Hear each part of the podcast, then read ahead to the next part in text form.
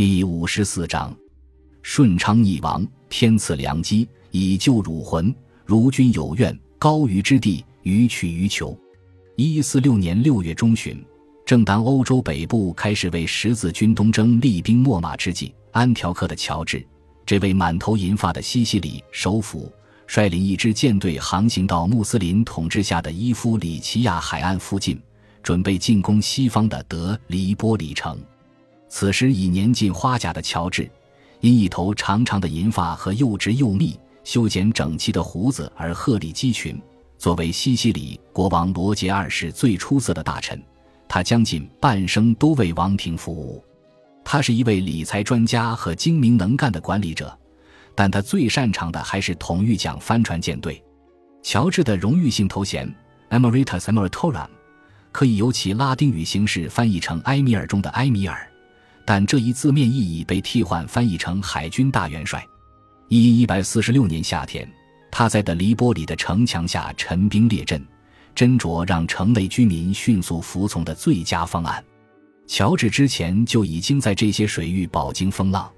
他出生于一个叙利亚基督教家庭，先是在十字军东征来临前的安条克接受过公共会计知识的培训，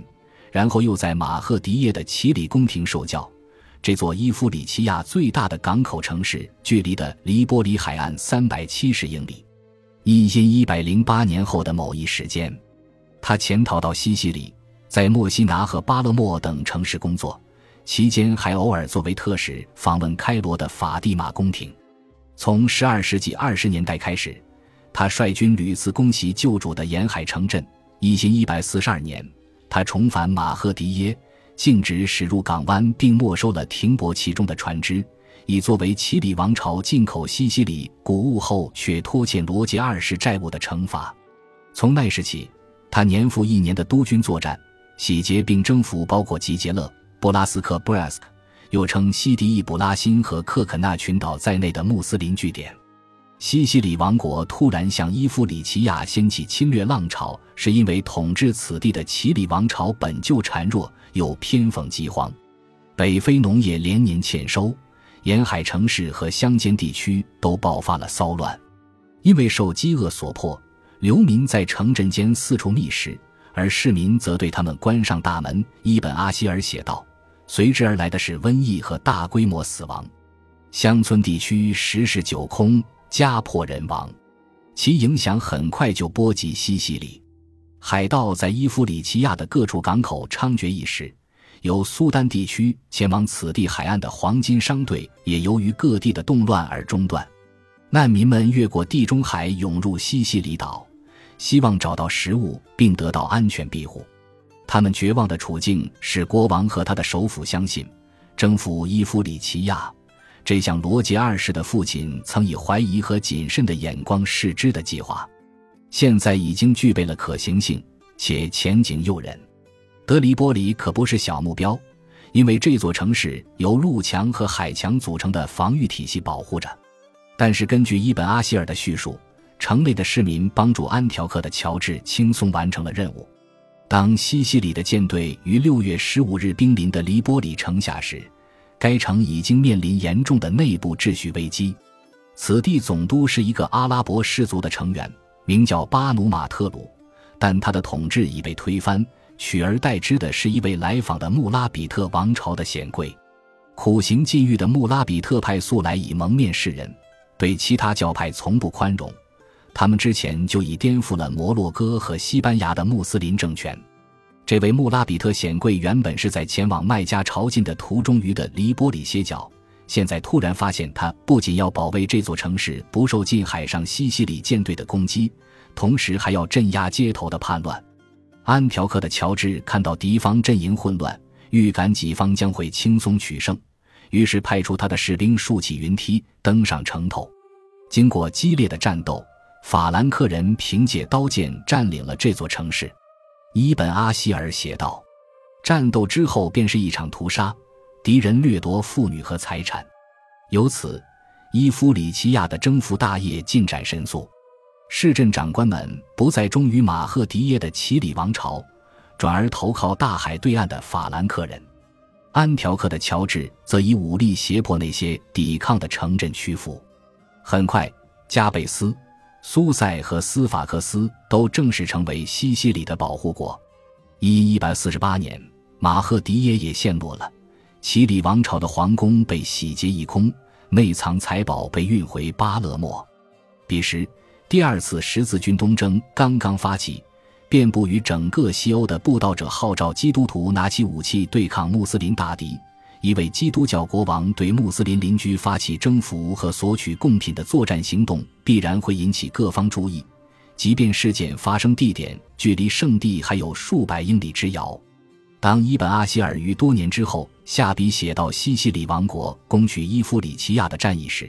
他直接将这些事件都纳入了更为宏大的叙事框架中。法兰克人对埃德萨沦陷的反应，这是一个自然而然的结论。罗杰二世和安条克的乔治发起的这一系列进攻，至少在表面上发展成了基督教的扩张运动，并且似乎于一千一百四十八年得到了证实。教皇尤金三世在当时正式任命了一位非洲大主教。不出意料，伊夫里奇亚的很多穆斯林将被异教徒征服视为奇耻大辱。在加贝斯总督派出使节与罗杰二世谈判和平投降的条件后，他被嫌恶自己的对手绑架并惨遭折磨而死，最后因被割下的自己的阳物窒息而结束了生命。虽然如此，西西里的罗杰二世对伊夫里奇亚的攻击却与克莱尔沃的贝尔纳和教皇尤金三世关于十字军的说辞和理论貌合神离。一方面，罗杰二世自己并没有认真地将他的非洲野心置于十字军东征宣传运动的背景下，也没有亲自领取十字。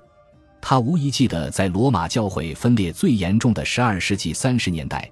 教皇英诺森二世就曾鼓吹向西西里王国和阿纳克莱图斯二世的其他支持者发动圣战，宣称讨逆者将获得十字军的特权。安条克的乔治的舰队起航时，既没有升起十字军大旗，也没有怒吼着要将异教徒置于死地。他们不过秉承实用至上、专谋私利的政策，注重经济利益，并渴望将西西里的王权扩张到这个岛屿海岸之外的远方。这一点在德黎波里本身表现得最为明显。城市沦陷后。西西里王国依照惯例，让士兵在此地进行了一段时间的抢掠，但安条克的乔治很快就宣布大赦，承诺要保护市民财产，并邀请那些因担心生命安全而逃离的人返回城市。他在这里留下了一支西西里守军，加固了城墙，并挖掘出一道护城河。然而，的黎波里既没有被完全占领，也没有进行强制的基督教改宗活动。六个月后，巴努马特鲁在承认罗杰二世的宗主权后重新上台。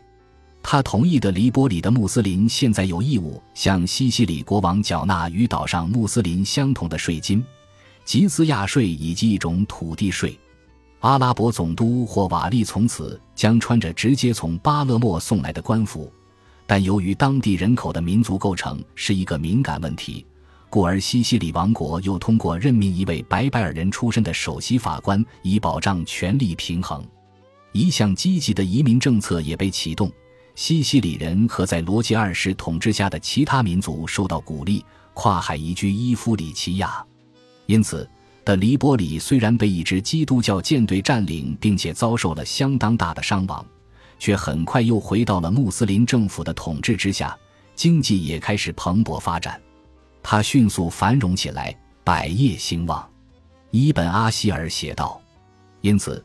这里实行的是另外一种基督教扩张形式，拒绝将各民族简单粗暴的划分等级进行统治，甚至与第二次十字军东征所宣扬的背景旋律格格不入。这也许反映出罗杰二世和诺曼人统治下的西西里继承了复杂的文化遗产。虽然罗杰二世无疑是一名基督徒。”与许多杰出的十字军战士有血缘关系，但他也深受阿拉伯和希腊文化的影响。他的王室披风由巴勒莫的顶尖工坊制成，以庆祝他的加冕，就以一种引人注目的视觉形式展现出这种融合的文化传统。这是一件装饰着石榴石、珍珠、红宝石和蓝宝石的华丽绸衣，用金线刺绣着群狮攻击骆驼的图案，象征着诺曼人对阿拉伯世界的胜利。然而，这件漂亮的斗篷上还自豪地题写着古阿拉伯字母，以伊斯兰教的形式表明了其制作日期。当罗杰二世偶尔用拉丁语发布王室特许状时，他是蒙天主洪恩的国王；但在他统治期间铸造的钱币上，宣告他因安拉的恩典而强大。在一幅当时的镶嵌画中，镶嵌在巴勒莫的海军元帅圣玛利亚教堂，